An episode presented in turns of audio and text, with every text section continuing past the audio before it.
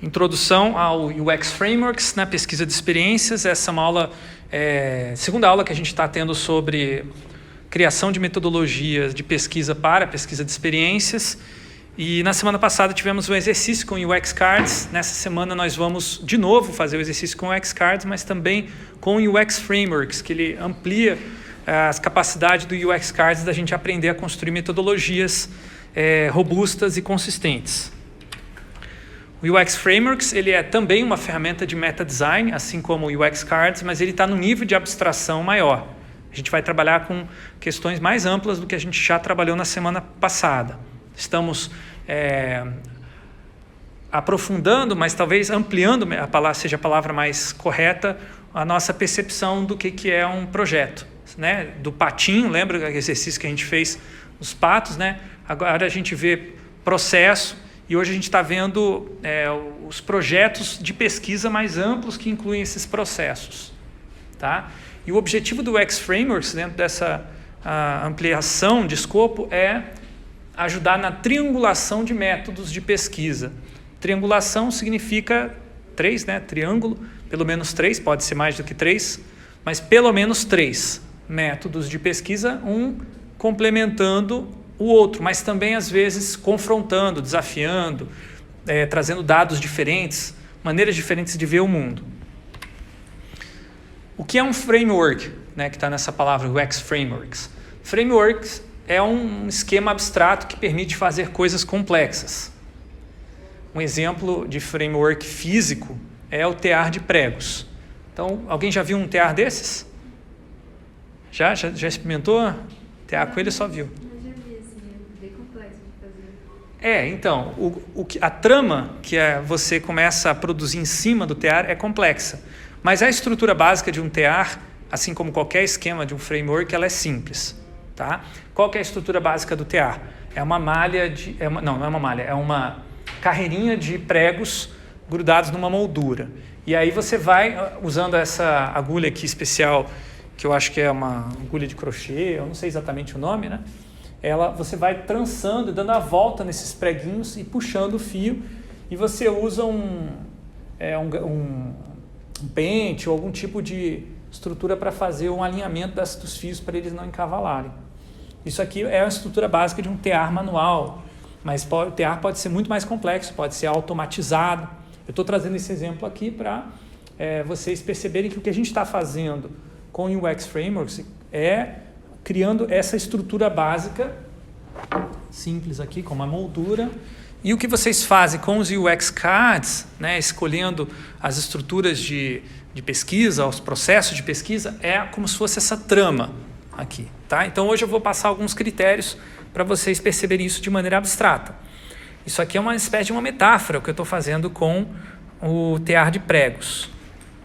As dúvidas que, concretas né, que vocês já se depararam ou vão se deparar quando tiverem algum projeto de pesquisa de experiências é o seguinte: que métodos eu devo usar? Tá? Então, vou tentar ajudar a dar critérios para você selecionar esses métodos. A proposta do X-Frameworks é essa. E saber como que os métodos vão se complementando, vão se confrontando, vão se é, fazendo coisa que um não faz, o outro faz. Isso é que o X-Frameworks ajuda a trançar. Aqui uma visualização ampla do algo que a gente daqui a pouco vai aprofundar. Né? É, são os planos cartesianos que a gente utiliza no UX Frameworks. A gente classifica os métodos, cada método aqui no caso dessa imagem é uma caixinha eh, laranja, né? como é uma cartinha do UX Cards.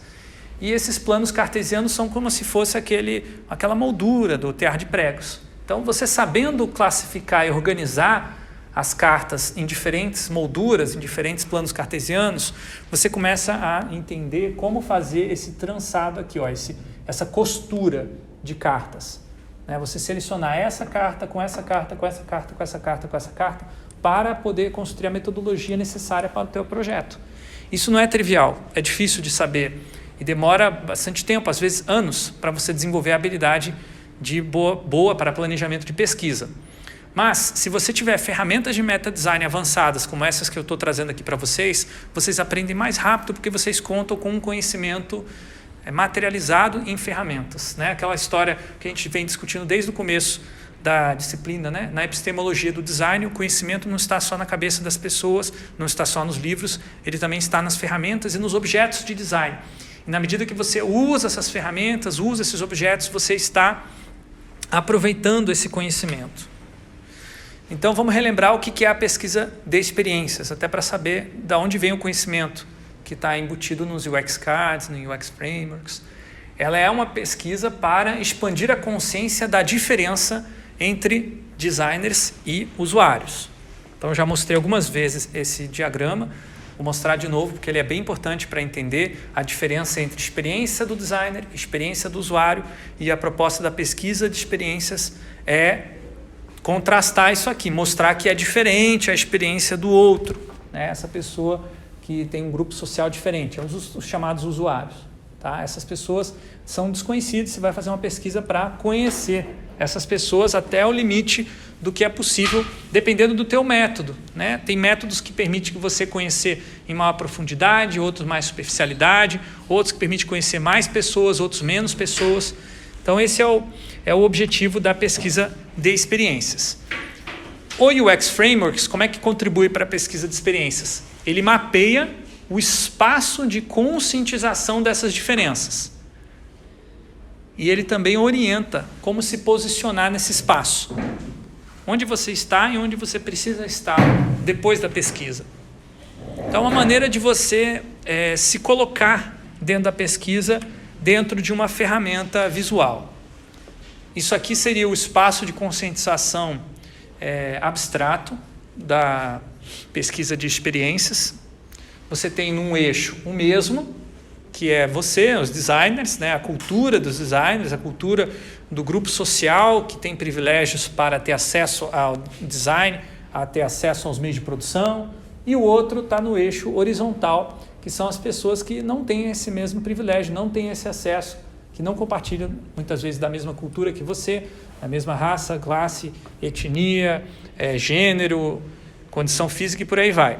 Então, o UX Frameworks, falando de maneira geral, ele vai ajudar vocês a navegarem por essas diferenças, tentando encontrar oportunidades de confronto entre uma, é, uma cultura e outra, entre um grupo social e outro. Momentos de pontos de contato em que possa haver uma transformação dos dois lados.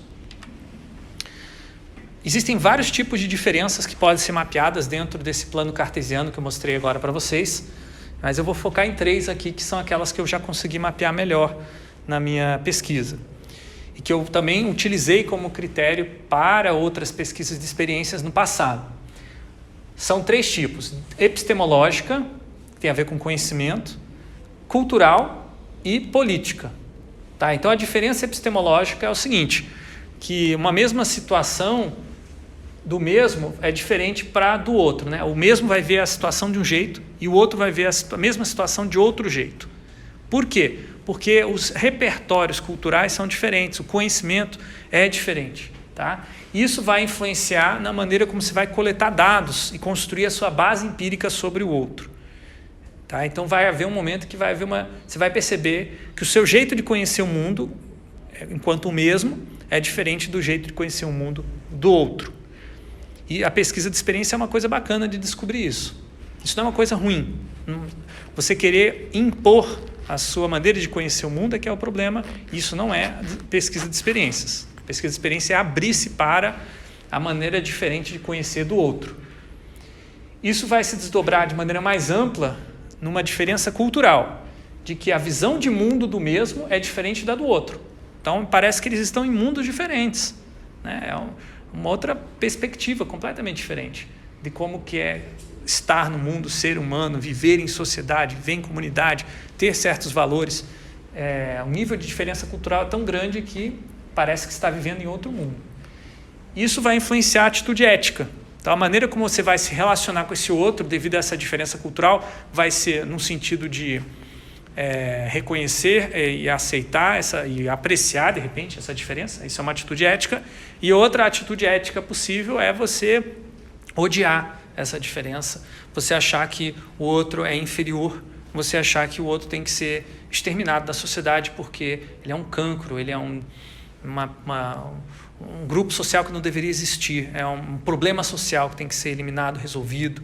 Tá? Isso é uma atitude ética, embora talvez a gente possa até chamar de atitude antiética. Em todo caso, o que é antiético também pertence à ética, por mais estranho que pareça.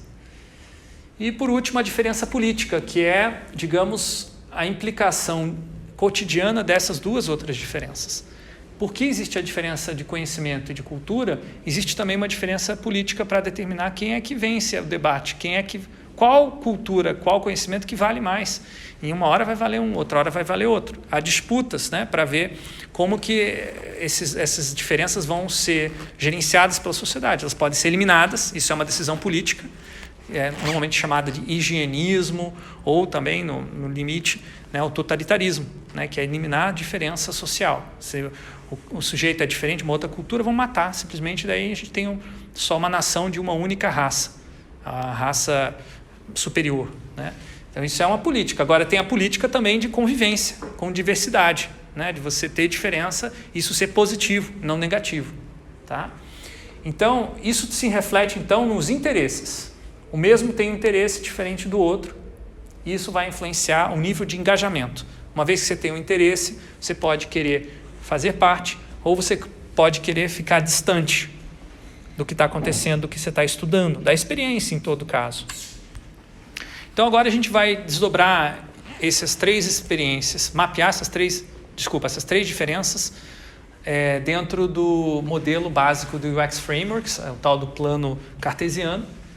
Então aqui vocês veem é, no eixo horizontal a base empírica, né, que é, pode ser construída com dados quantitativos ou qualitativos, dados numéricos ou dados é, textuais, tá? colocando de maneira bem simplificada. Daqui a pouco vocês vão receber uma folhinha impressa que vai detalhar melhor que, que significa cada um desses eixos, porque vocês vão ter que aplicar isso no projeto de vocês.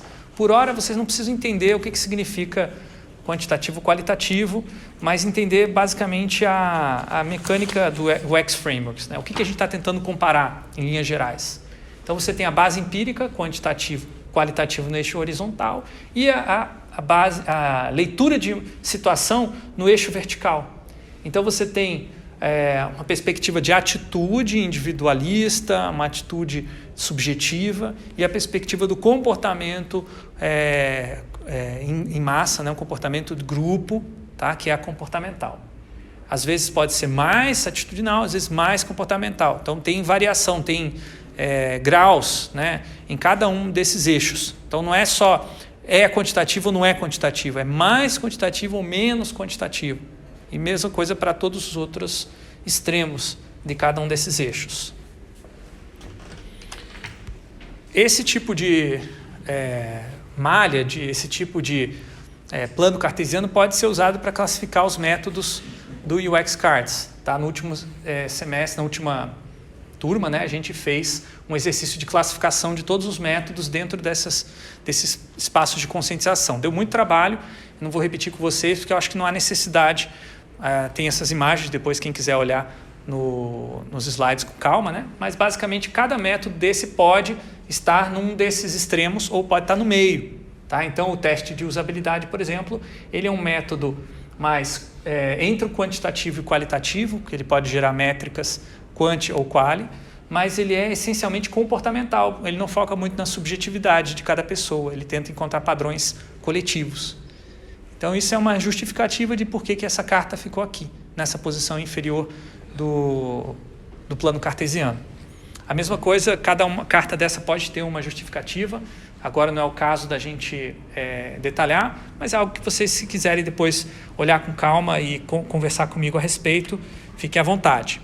Esse plano cartesiano não foi eu que inventei, né, foi é, proposto pela Nielsen e Norman Group, que é uma das empresas que mais é, pioneiras na área de pesquisa de experiências no, nos Estados Unidos, e eles propuseram então classificar os métodos de pesquisa dessa área nessas duas variáveis, né? quantitativo, quantitativo e qualitativo, atitudinal e comportamental. Ele, o layout do plano cartesiano é um pouquinho diferente, né? porque eles colocam as variáveis é, nos cantos esquerdo e inferior, mas funciona da mesma maneira que o outro plano cartesiano que eu estou utilizando. Agora a gente, ah, um ponto importante desse que eu queria falar desse esse plano da Nielsen Norman Group é que a maioria das, dos pesquisadores de experiências, os tais dos UX researchers, só conhece esse plano de triangulação de métodos, só usam esse. Eu acho que existem infinitas possibilidades de combinação de critérios para você gerar planos cartesianos. Eu estou mostrando três para vocês, tá? Então eu estou ampliando um pouco a perspectiva profissional de mercado, porque afinal de contas é isso que um pesquisador na universidade como eu tem que fazer. Mas vocês podem, se forem trabalhar na área ou pesquisar na área, desenvolverem novos planos. O UX Frameworks ele não é um, um framework só, por isso que ele tem o S, né, plural. Ele é uma maneira de criar vários frameworks, inclusive na, em áreas que não são é, tradicionalmente usadas para pesquisa de experiências. Por exemplo, você trabalhar com experiência de produto físico, é algo que ainda está tá, para ser pesquisado, né?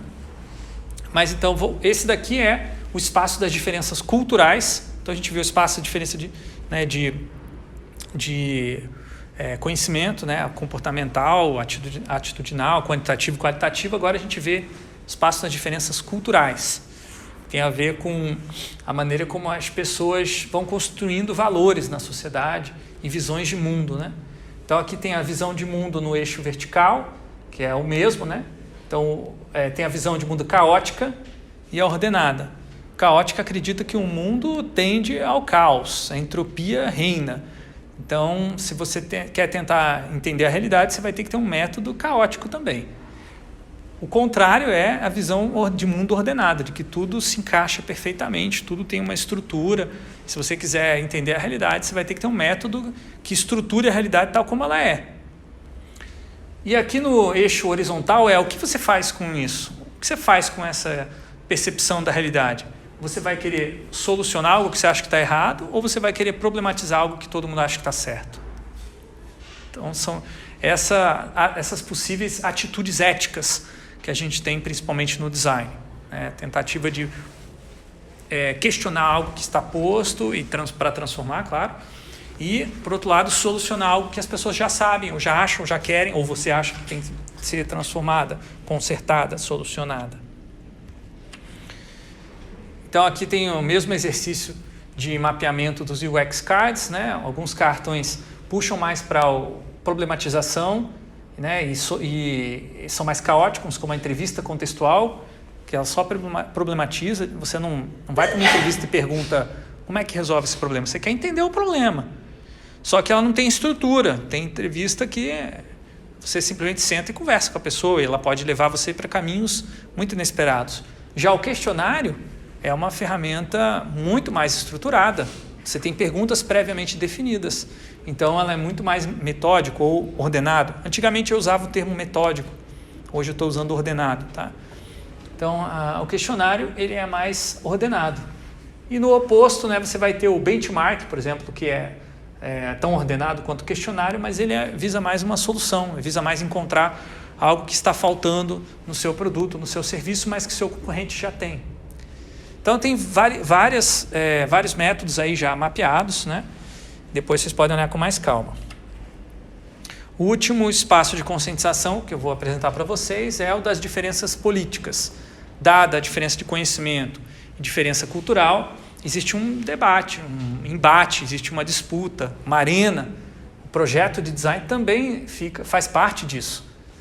Então você vai ter pessoas que vão ter interesse mais de descrever o que está fazendo naquela experiência, quem são aquelas pessoas, porque elas fazem o que fazem, entender sem querer necessariamente interferir, sem querer mudar.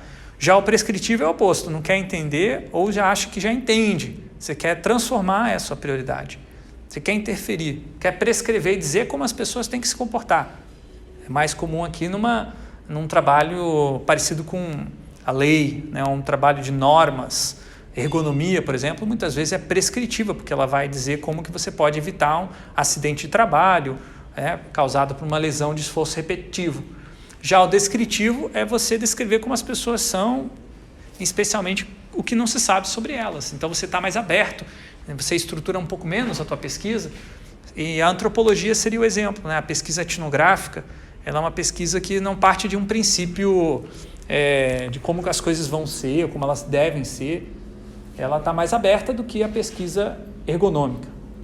Agora, no nível é, do outro, né, a relação com o outro, é que você vai ter um engajamento de distanciamento, né, de você estar é, não participante da atividade, da experiência que você está observando, e a possibilidade de você participar em primeira mão. A gente já conversou um pouquinho sobre isso em outras aulas, né, de que se você participa de uma experiência, você tem uma perspectiva de dentro para fora. Você é, entende a subjetividade daquela pesquisa, ou melhor, daquela experiência, porque você participou dela diretamente, você teve os sentimentos. Às vezes você não quer ter esse sentimento, até porque ele pode criar conflitos né, de interesses. Então o distanciamento está ligado, né, ou a participação está ligado também aos interesses políticos. O engajamento também é um posicionamento político, uma maneira de você se posicionar em relação aos interesses. Então aqui tem uh, mais uma vez a classificação dos UX cards, né? Você vai ter os mapas conceituais como uma maneira é, prescritiva e distanciada. Você faz o um mapa com base no que você compilou de, de dados. Então não tem participação de usuários aqui normalmente. É um método mais amplo que você olha as coisas de cima. No oposto você tem o diagrama de afinidades, né? Que é mais participativo. os, os usuários e os stakeholders e participantes da pesquisa podem de alguma maneira é, organizar as informações, mas ali o objetivo não é dizer como que tem que ser uma intervenção de design, solução de problemas. É apenas descrever aquela realidade que foi mapeada, entender os seus padrões. No meio do caminho, aí você vai ter o questionário, por exemplo, no meio, né? como uma, uma ferramenta pouco participativa, mas um pouco distanciada, mais para o descritivo do que para o prescritivo, e por aí vai. Há controvérsias nessas classificações também. Tem gente que vai pensar diferente a respeito desses métodos. E isso é uma maneira também da gente entender o, nu o nuance, porque esses métodos realmente eles podem estar, o mesmo método pode estar aqui ou aqui, dependendo da maneira como eu modifico esse método. Os métodos não são estanques. Eu estou querendo estimular vocês a criar os seus próprios métodos, mas também transformar os métodos existentes, adaptar eles. Essa é o princípio básico da educação para a liberdade que eu tenho, design para a liberdade, que eu tenho passado para vocês. Então, para resumir, a pesquisa de experiências ela não precisa percorrer todos esses espaços de conscientização, mas ela deve passar pelos espaços que fazem a maior diferença. Se forem na hora do conhecimento, na parte da, da política ou na parte da cultura, tá? Uma das maneiras de redescobrir o que, que faz mais diferença é refletir sobre a filosofia da empresa, do cliente ou do projeto. Então, esse é o que vocês vão fazer agora no próximo exercício. Tá? Vocês vão pegar a filosofia da empresa de novo, usando o Philographics, que é esse baralhinho de cartões é, de filosofia. A gente já tirou para vocês na sorte, vocês vão só lembrar, tiver foto aí e tal. Pega esse é, cartão, coloca num quadro branco e tenta descobrir quais são ah, os extremos mais coerentes com aquele, aquela filosofia. Então, dentre esses diferentes eixos que eu passei nos, nos quatro, nos três espaços de conscientização, pega cada um dos eixos e diz, olha só, esse, essa filosofia do estoicismo, por exemplo, os estudantes da outra turma acharam que ele era mais solucionador do que problematizador, mais qualitativo do que quantitativo, mais atitudinal do que comportamental vocês vão, obviamente, ter que se aprofundar um pouco mais na compreensão da filosofia para fazer isso. Na prática real, que aqui é uma simulação, a filosofia corresponde, por exemplo, ao jeito como que a empresa faz as coisas, né? a cultura corporativa, a abordagem de negócios, os interesses políticos. Eu estou trazendo um elemento simples para representar algo que pode ser muito mais complexo na, na prática profissional. Depois que vocês fizerem essa definição da, dos critérios mais relevantes para o cliente de vocês, aí vocês vão refazer a metodologia de pesquisa, tentando ser, é, contemplar melhor possível os critérios relevantes para esse cliente. Então, se o cliente é, prefere, se a filosofia do cliente indica métodos qualitativos, você vai priorizar métodos qualitativos, mas não é uma regra geral. Você pode até ter uma, algumas exceções, se muito bem justificadas. E aí, para fechar o exercício, eu vou passar verificando essa compatibilidade entre a, a metodologia que vocês propuseram e a filosofia escolhida. Então, para fechar, o UX Frameworks ele é uma abordagem para triangular métodos de pesquisa, assim como se produzem malhas de tecidos. Essa triangulação metodológica, né, colocar mais de um método em interação, ele vai abrir espaço para reconhecer a diversidade do outro na diversidade do mesmo. Se você quer reconhecer pessoas diferentes, com histórias de vida diferentes, com classes sociais diferentes, gêneros e por aí vai, você precisa de métodos diferentes para chegar nessas pessoas. Para algumas pessoas, o questionário é uma excelente ferramenta de expressão, porque ela gosta de escrever, mas também porque ela tem um computador e um celular na mão. Tem certas pessoas que o questionário nunca vai chegar nelas, porque elas não têm é, os meios para escrever, ou porque são analfabetas, ou porque não têm os meios de acesso digital, porque são excluídas digitalmente. Tá? Então, a diversidade de métodos ela é fundamental essa diversidade no mesmo é fundamental para dar espaço para a diversidade do outro. Isso é um esquema que a gente já tinha conversado em aulas passadas também. Agora, cada framework que você vai criando pode dar origem a diversas triangulações metodológicas. Assim como você, é, a partir do mesmo mesma moldura, né, mesmo é, padrão ali de pregos, você pode fazer diferentes padrões de costura, de, diferentes padrões de, de é, trançados. Né? Aqui estão três exemplos de trançados que você pode fazer com esse mesmo com essa mesma estrutura básica, esse mesmo esquema, esse mesmo framework. Aqui é a analogia que a gente está fazendo, a metáfora com UX Cards. Então, com o mesmo framework, mesmo esquema, você pode criar diferentes é, metodologias de pesquisa de experiências. E isso significa que quanto mais você faz, né, quanto mais você cria diferentes é, é, metodologias em cima do esquema, você começa a olhar: será que eu não posso mudar esse esquema? Será que eu não posso trocar por outro esquema? Por outro espaço de conscientização? Ou por outra, outro critério? Né? Você mudar os eixos, por exemplo, ali. E é isso que tá, acontece, por exemplo, quando no trabalho manual, quando você está fazendo ali o. É, aprendendo a. a hã? Crochê, está aprendendo a fazer esse crochê com, com essa base, com essa moldura, você às vezes vai querer trocar de moldura, pegar uma moldura um pouco mais avançada. É basicamente isso que acontece no UX Framework. Você está estimulando a gente a trocar os nossos pontos de referência para fazer um meta design. Então, assim como nos trabalhos manuais, o conhecimento de meta design se, devolve, se desenvolve na praxis. E praxis significa prática mais teoria. Por isso é tão importante praticar enquanto se teoriza. Então a gente está trabalhando com coisas bem abstratas, mas a gente vai ter um trabalho manual aqui físico, que é manipular essas cartas.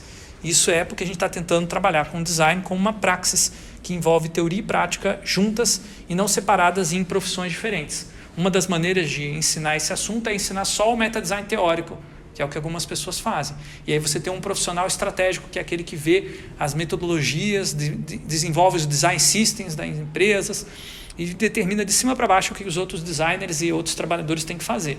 Eu apoio muito mais um processo de cima para baixo, de baixo para cima, participativo e horizontalizado, em que todo mundo pode participar. Mas para isso precisa ter produção teórica na base também. E por isso preciso formar vocês para pensarem em construírem metodologias por conta própria e não só aplicarem a metodologia perfeita que eu, professor, acho a melhor para o projeto. Isso seria matar o pensamento teórico da parte de vocês. É isso, gente. Então vamos fazer o exercício. Se tiverem dúvidas,